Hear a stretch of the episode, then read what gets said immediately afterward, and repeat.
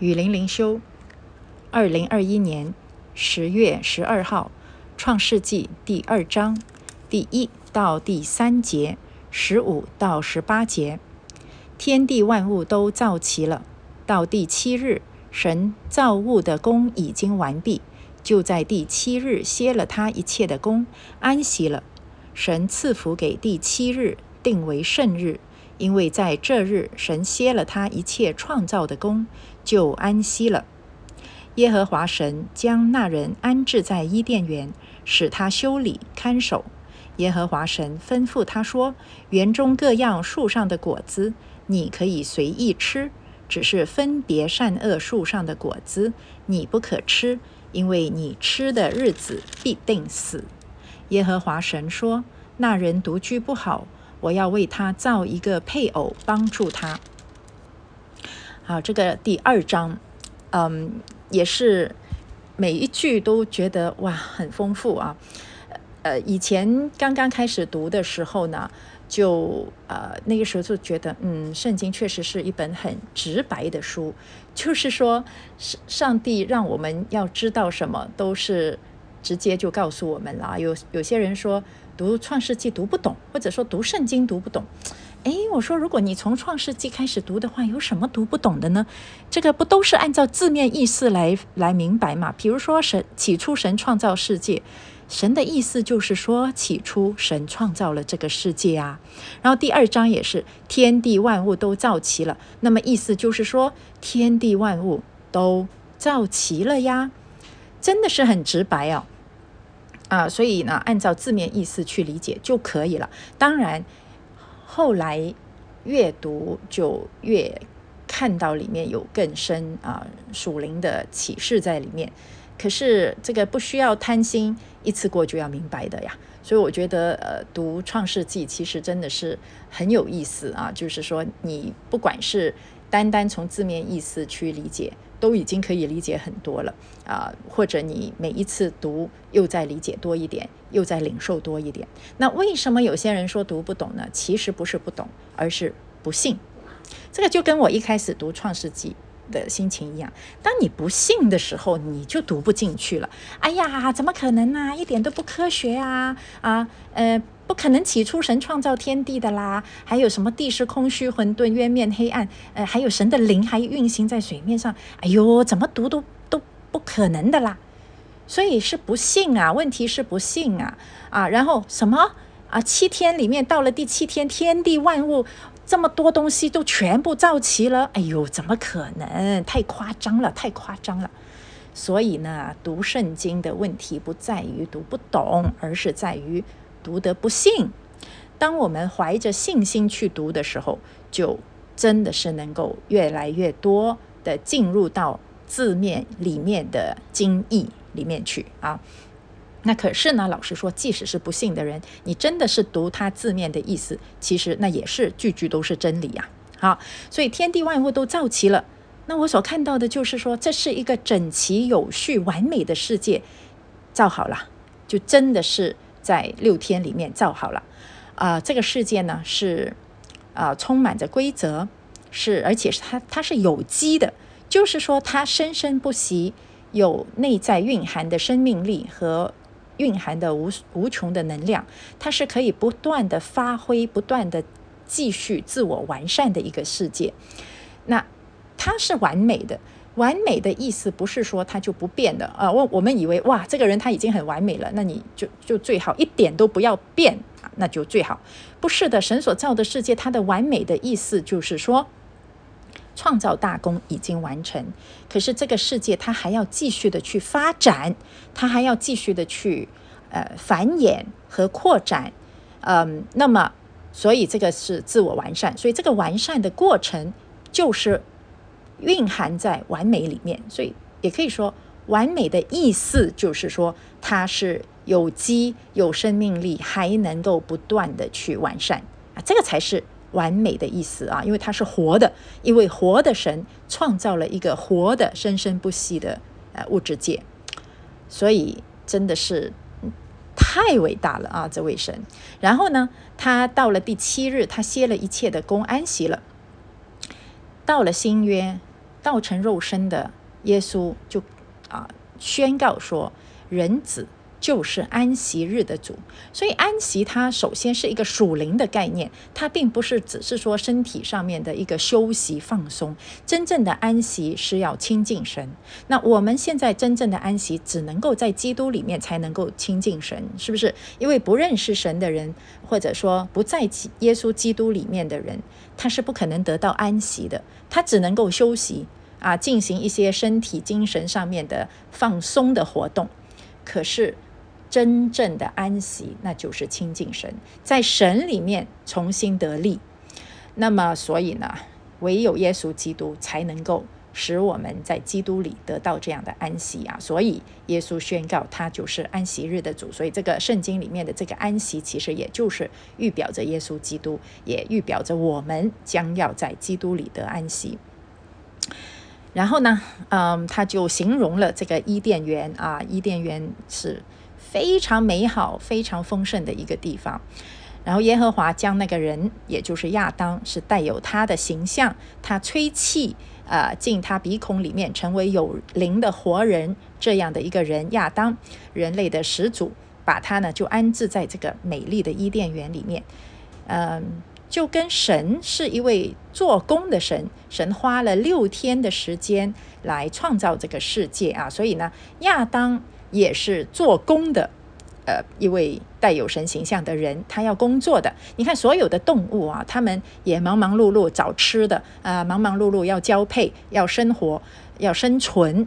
动物是为了生存，他们不是呃有什么职责在身，没有什么使命啊，他们就按着他们的本性来生活。可是人呢，是。领受从神而来的职责，是受神的托付、受神的差遣，要在这个世界上修理、看守神的创造，要使这个地全地都变得像伊甸园一样丰盛又美好又和谐。所以，人在这个世界上是有工作的，工作本身就是带有神的形象的一个表现。哎呀，现在看到很多年轻人不工作啊，在家里啃老。以为很舒服吗？这是真是太可悲了！不工作的人生太可悲了啊！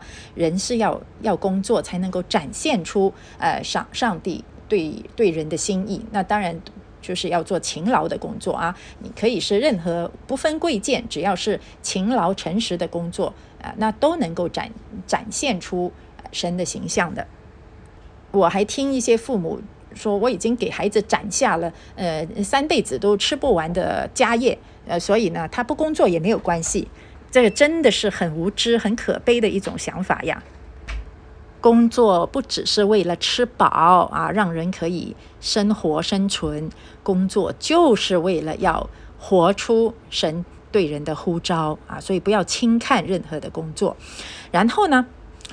嗯，他就上帝就说：“你看园中有各样树上的果子，你可以随意的吃。”哇，当时一定是很多很多的果子啊，多的就是说非常的丰盛。而且我在猜想，那个时候的果子没有化肥，没有农药，绝对是纯天然，这个绝对美味可口，营养丰富啊。而亚当可以随意的吃，所以呢，那是多么丰富的供应啊！只是分辨善恶树上的果子，你不可吃。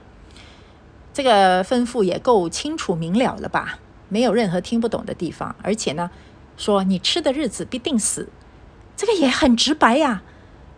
你吃了会死，这还能去吃吗？我就觉得你都不可能去吃了嘛。这个有点像那个家长啊，呃，吩咐孩子，你可以在游乐场玩啊，你可以在公园玩，你可以在安全的地方玩，你绝对不要冲出马路。你冲出马路，你就一定会死，你会给车撞死。这个是。很合理吧？出于爱心，出于保护，是不是？而且呢，当神如此吩咐亚当的时候，除了一个保护以外，啊，也是一个提醒，就是说，在这个我所创造的世界，我才是主宰。你有很高的自由度，你有很大的权柄，可以吃这些果子，可以享用我所创造的世界，可以在里面工作啊，也可以为动物命名。就是说，你是。呃，享有很高的主权的，可是，在你以上还有更高的主权，就是我。所以呢，我所吩咐你不可以吃的东西，你就不可以吃。而且，你不需要绕过上帝来自己分辨善恶嘛？听上帝的话就是最大的善。你不听上帝的话，再大的善它都是恶。你听上帝的话，就恶就不存在了。那个时候根本恶是不存在的。恶什么时候才开始出现啊？让人觉得哦啊，那么是在呃明天啊，明天的分享里面。所以以前听不懂啊，为什么不可以吃分别分别善恶树上的果子？因为。恶根本就不存在，只要你完全顺服上帝的话语，你不需要分辨善恶，你就活在上帝的心意里面，你就活在上帝的同在里面，这就是最大的善了。所以，我们千万不要自己去求善，而是我们要追求顺服上帝的话语，那个才是最大的善啊！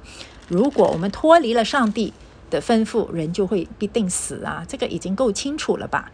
然后神还说：“那人独居不好，我要为他创造一个配偶，配偶来帮助他。不要忘记，亚当从来没有主动要求神给他一个配偶，都是神采取主动的，都是神看到人的需要，神为神为人预备他所需要的。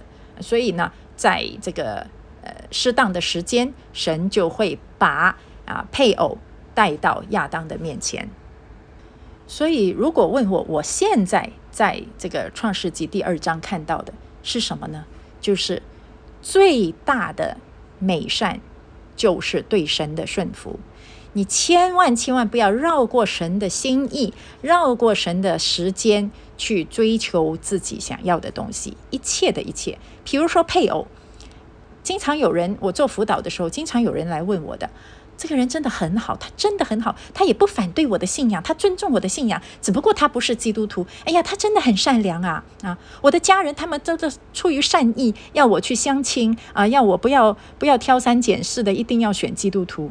这种都是充满善意的，这个就是分别善恶树上面的那种善，就是绕过上帝的善。我们真正人生中至美至善的东西，就是顺服上帝，相信上帝。上帝说什么，我们就是完全的去信靠他，那就不会错啊！你一去怀疑上帝，或者想要越过上帝给你的范畴去做一些不在上帝心意和吩咐里面的事情，那么你就必定死。当然。现在我们如果真的是在基督里，我们已经脱离死亡。可是，啊，同样道理，如果我们绕过上帝的心意，我们必定会为自己招来这个祸患啊，招来上帝的呃管教、审判和招来自己人生中的灾难。哎，所以呢。现在虽然没有一棵叫做分别善恶树的的果子来给我们选择要吃还是不要吃，可是现在每当我们做决定的时候，我们就要以亚当为鉴，就是说不要自己去分别善恶。当我们要判断一件事情的是非善恶好坏该做不该做的时候，我们不要自己绕过上帝去判断，就是我们要说。上帝喜悦我怎么做，什么是合乎上帝心意的，我就怎么做。千万不要说，虽然上帝是这么说，可是出于我的善意，出于我爸爸妈妈的善意，我要做另外的一个选择，那么就注定会是错的，注定会是失败的。